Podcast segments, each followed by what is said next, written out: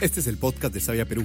Desde aquí buscamos comunicarnos más, más y mucho mejor. Conectarnos finalmente.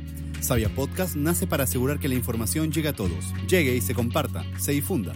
Hablaremos de protocolos sanitarios y de seguridad, temas de bienestar emocional, buena salud, actividad física o alimentación saludable. Empecemos. La palabra coronavirus se ha escuchado hasta el cansancio desde que nos enteramos que comenzó la pandemia. Y aunque los estudios sobre este virus han evolucionado y todos creemos saber qué es, en este episodio queremos repasar contigo los síntomas para detectarlo a tiempo. Lo primero es tener claro cuáles son los síntomas iniciales que debemos tomar en cuenta para estar alertas. Carlos Prado, médico especialista en patología clínica, los resume. Tres síntomas son los más importantes que siempre están presentes. Tos, dolor de garganta y fiebre. Los especialistas indican que a estos tres síntomas se le suma la dificultad para respirar. Recordemos que la enfermedad de la COVID-19 es una enfermedad que afecta a los pulmones.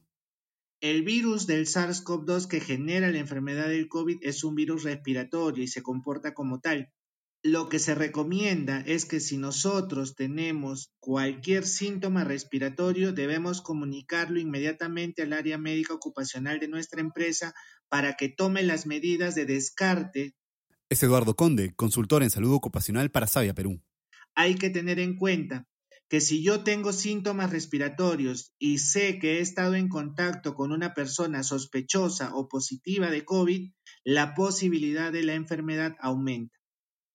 Estudios recientes han incorporado otros síntomas que también debemos tomar en cuenta como fatiga, dolor muscular o de cuerpo, pérdida de olfato o de gusto.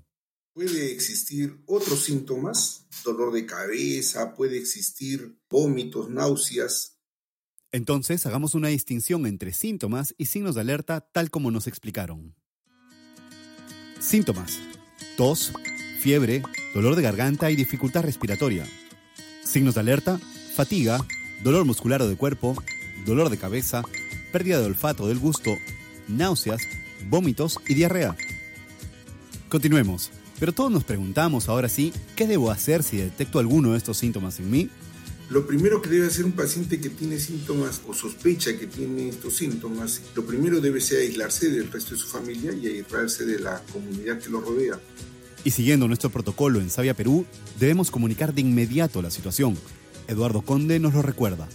Si es que nosotros en algún momento presentamos algún síntoma respiratorio, debemos comunicarnos inmediatamente con el médico ocupacional de la empresa, el asistente social o su jefe inmediato superior.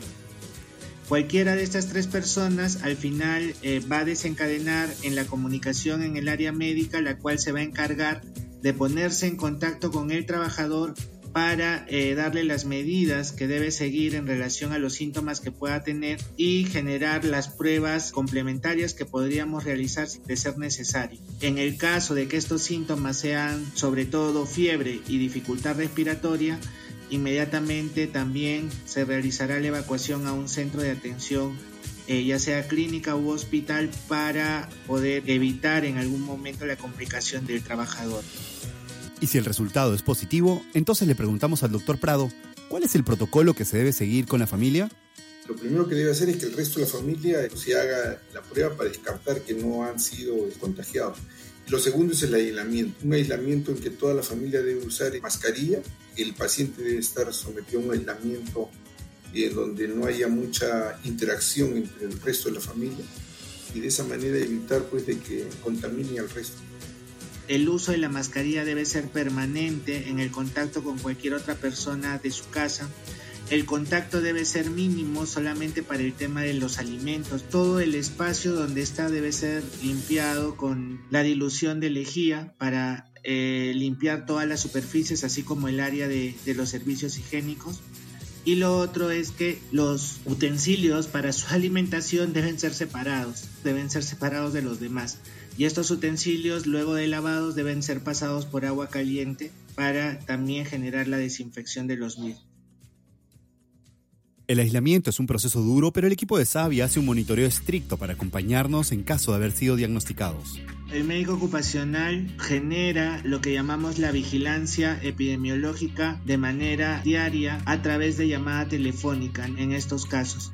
La llamada se realiza para verificar primero la sintomatología y verificar que el trabajador pueda tener alguna duda o pueda tener alguna pregunta. Otro tema importante es nuestra alimentación durante este proceso. De hecho, no sucede una pérdida total del apetito, pero sí el hambre puede variar según la intensidad de los síntomas. En todos los casos es recomendable priorizar una alimentación balanceada para tener un sistema inmunológico fortalecido, como indican nuestros especialistas. En la mayoría de los casos el tratamiento no interfiere con la capacidad digestiva, salvo que tenga náuseas y vómitos, pero la alimentación es una alimentación normal, con bastantes líquidos necesarios como para evitar una deshidratación. No hay ninguna restricción en relación al tema de alimentación en los casos de pacientes que tengan esta enfermedad. Debemos tener una buena alimentación siempre, porque un sistema inmunológico fortalecido va a ser un mejor frente a la enfermedad, a un posible contagio. Se recomienda la alimentación balanceada, sobre todo el tema de verduras, el tema de, de carne, de proteínas, pescado, que son los que de una forma u otra fortalecen el sistema inmunológico. Si nos cuidamos, nada malo nos puede pasar. Por eso, lávate las manos por 20 segundos siempre que puedas. Guarda distancia por lo menos de 2 metros y usa correctamente la mascarilla. El virus sigue aquí. No bajemos la guardia. Gracias por llegar hasta aquí. En el próximo episodio haremos un repaso a las últimas recomendaciones de la Organización Mundial de la Salud. Espera un nuevo episodio de Sabia Podcast cada jueves. Recuerda que nos encuentras en Spotify, Apple Podcast o Spreaker, así como en nuestros canales de comunicación interna. Este es un podcast realizado por Decibel 85 en coproducción con Sabia Perú.